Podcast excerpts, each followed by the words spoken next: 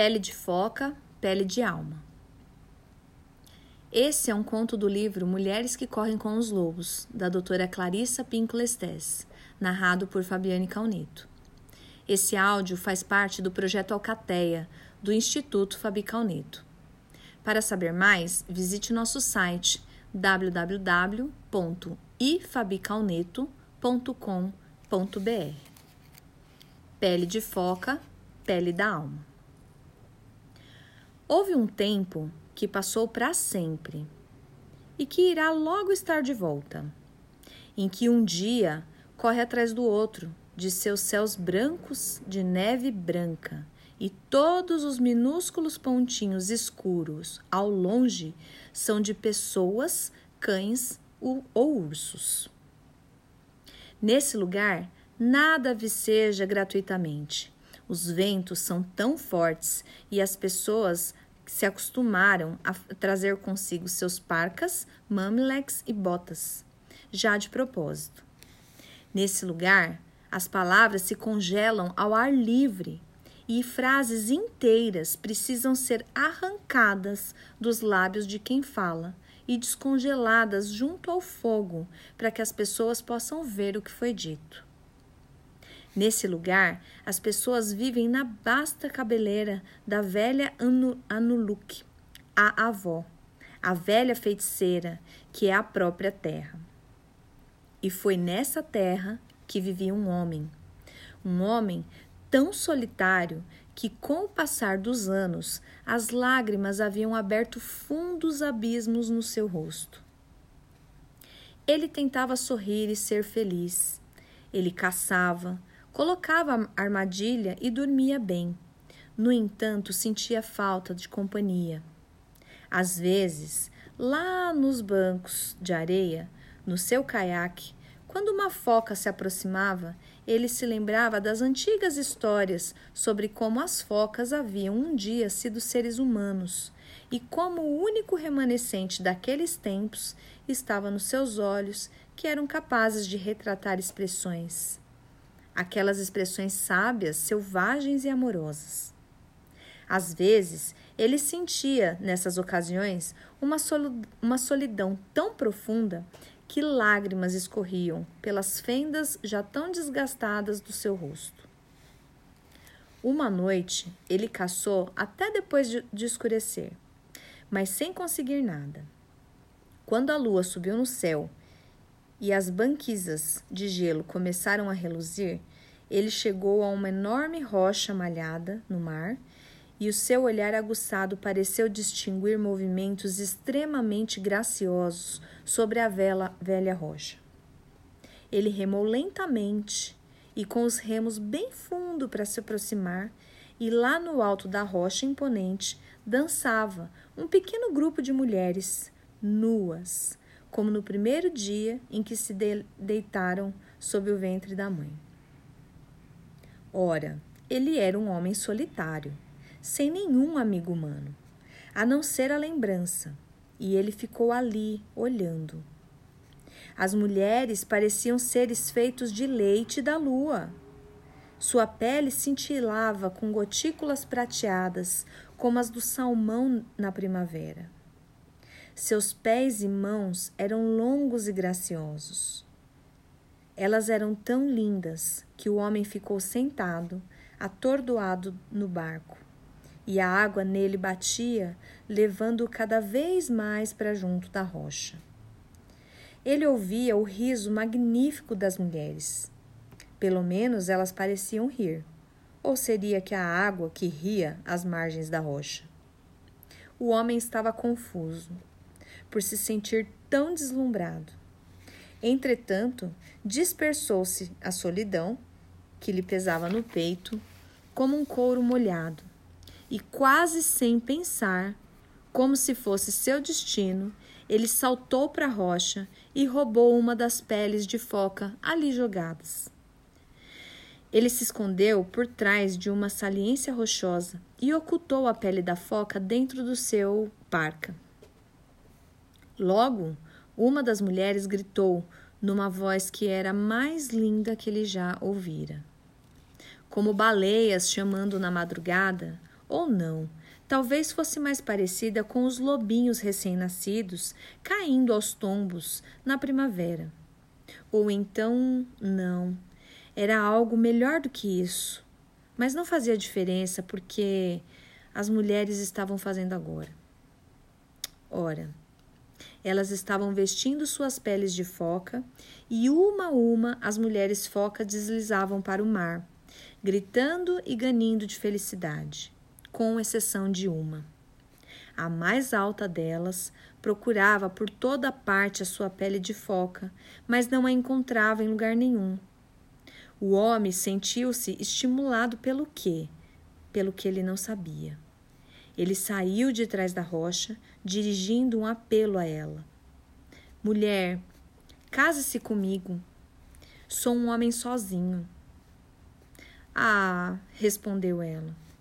Eu não posso me casar, porque eu sou de outra natureza. Pertenço às que vivem lá embaixo. Case-se comigo, insistiu o homem. Em sete verões, prometo devolver a sua pele de foca e você poderá ficar ou ir embora, como preferir.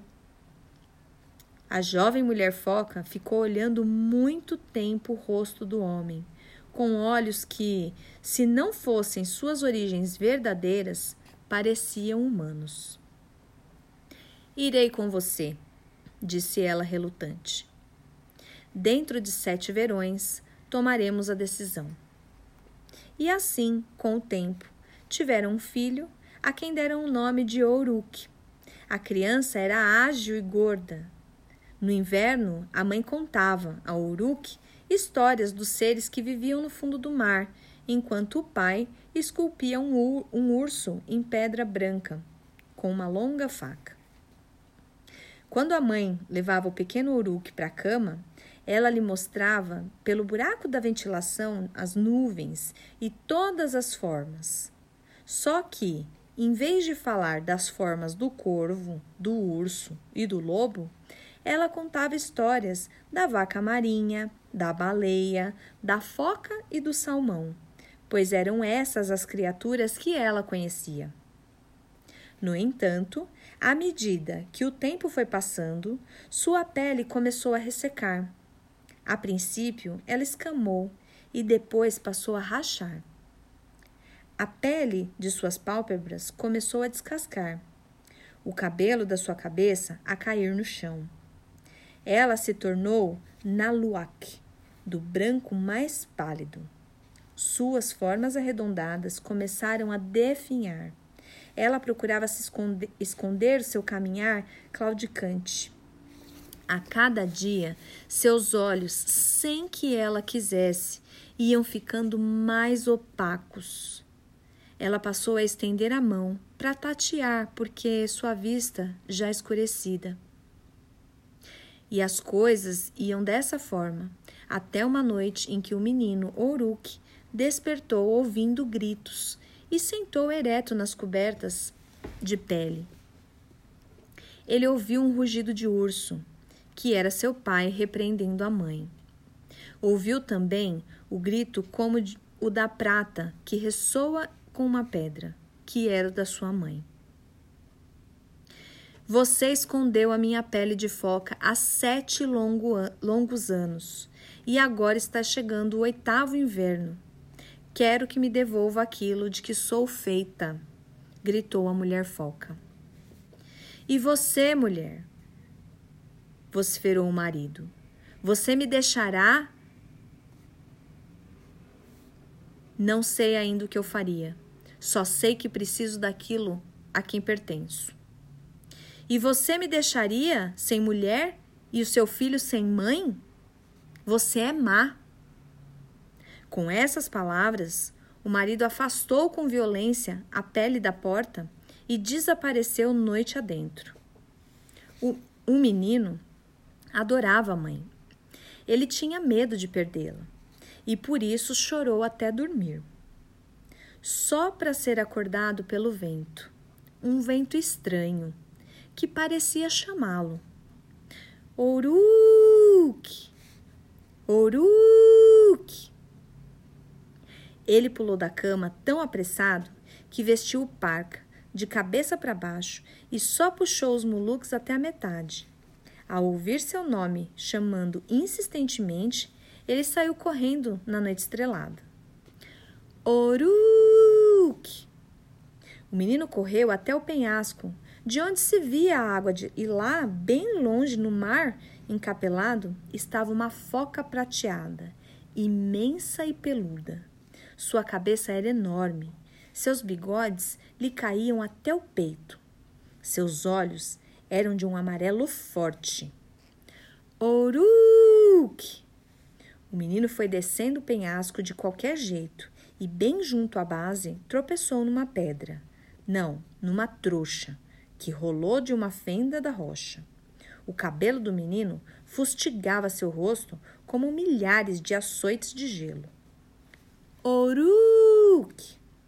O menino abriu a trouxa e sacudiu. Era a pele de foca da sua mãe. Ah, ele sentia seu perfume na pele inteira.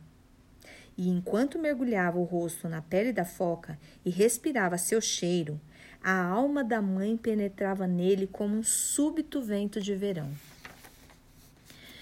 Ah! exclamou ele com alegria e dor, e levou novamente a pele ao rosto.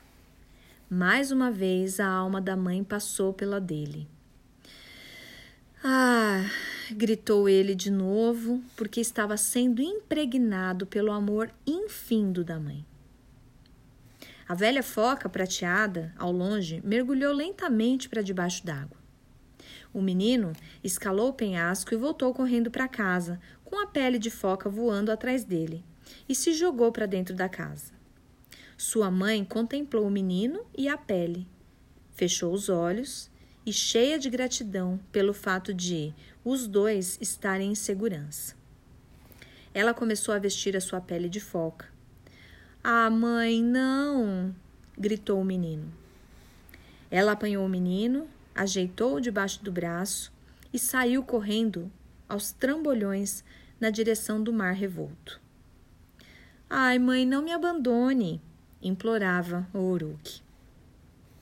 E logo dava para se ver que ela queria ficar com o filho. Queria mesmo. Mas alguma coisa a chamava. Algo que era mais velho do que ele, mais velho do que ela, mais antigo do que o próprio tempo. Ah, mãe, não, não, não, choramingou a criança. Ela se voltou para ele com uma explosão de profundo amor nos olhos, segurou o rosto do menino nas mãos e soprou para dentro dos pulmões daquele menino seu doce alento. Uma vez, duas vezes, três vezes. Depois, o menino debaixo do braço, como uma carga preciosa, ela mergulhou bem fundo no mar e cada vez mais fundo. A mulher foca e seu filho não tinham dificuldades para respirar debaixo d'água. Eles nadaram muito profundo até que encontraram o abrigo subaquático das focas, onde todos os tipos de criatura estavam jantando, cantando, dançando e conversando. E a enorme foca prateada que havia chamado Oruque de dentro do mar naquela noite abraçou o menino e chamou de neto. Como você está se saindo lá em cima, minha filha? perguntou a grande foca prateada. A mulher foca afastou o olhar e respondeu: Magoei um ser humano. Um homem que deu tudo para que eu ficasse com ele. Mas não posso voltar para ele, porque se o fizer, estarei transformando em prisioneira. E o menino? perguntou a velha foca. Meu neto. Ele estava tão orgulhoso que sua voz tremia. Ele tem que voltar para o pai. Ele não pode ficar aqui. Ainda não chegou o tempo dele ficar conosco. Ela chorou. E juntos eles choraram. E assim passaram-se alguns dias e noites, exatamente sete, período durante o qual voltou o brilho aos seus cabelos e os olhos da mulher foca. Ela adquiriu uma bela cor escura, sua visão se recuperou, seu corpo voltou às, voltou às formas arredondadas e ela nadava com agilidade. Chegou, porém, a hora de devolver o menino à terra. Nessa noite, avó, o avô Foca e a bela mãe do menino nadaram com a criança entre eles. Vieram subindo, subindo de volta ao mundo da superfície. Ali depositaram o uruque, delicadamente no litoral pedregoso ao luar. Estou sempre com você, afiançou-lhe a mãe. Basta que você toque algum objeto que eu já toquei, minhas varinhas de fogo, minha ulu, minha faca, minhas esculturas de pedra de focas e lontras, e eu soprarei nos seus pulmões um fôlego especial para que você cante suas canções. A velha foca prateada e sua filha beijaram o menino muitas vezes. Afinal, elas se afastaram, saíram dançando mar adentro. E com um último olhar para o menino, desapareceram debaixo d'água. E Oruque, como ainda não era sua hora, ficou. Com o passar do tempo, ele cresceu e se tornou um famoso tocador de tambor, cantor e inventor de histórias. Diz-se que tudo isso decorria do fato de ele, quando menino, ter sobrevivido a ser carregado para o mar pelos enormes espíritos das focas. Agora, nas névoas cinzentas das manhãs, ele às vezes ainda pode ser visto com seu caiaque atracado, ajoelhado numa certa rocha no mar, parecendo falar com uma certa foca fêmea, que frequentemente se aproxima da orla. Embora muitos tenham tentado caçá-la, sempre fracassaram. Ela é conhecida como a Tangikak, a brilhante, a sagrada, e dizem que, apesar de ser foca, seus olhos são capazes de retratar expressões, aquelas expressões sábias, selvagens e amorosas.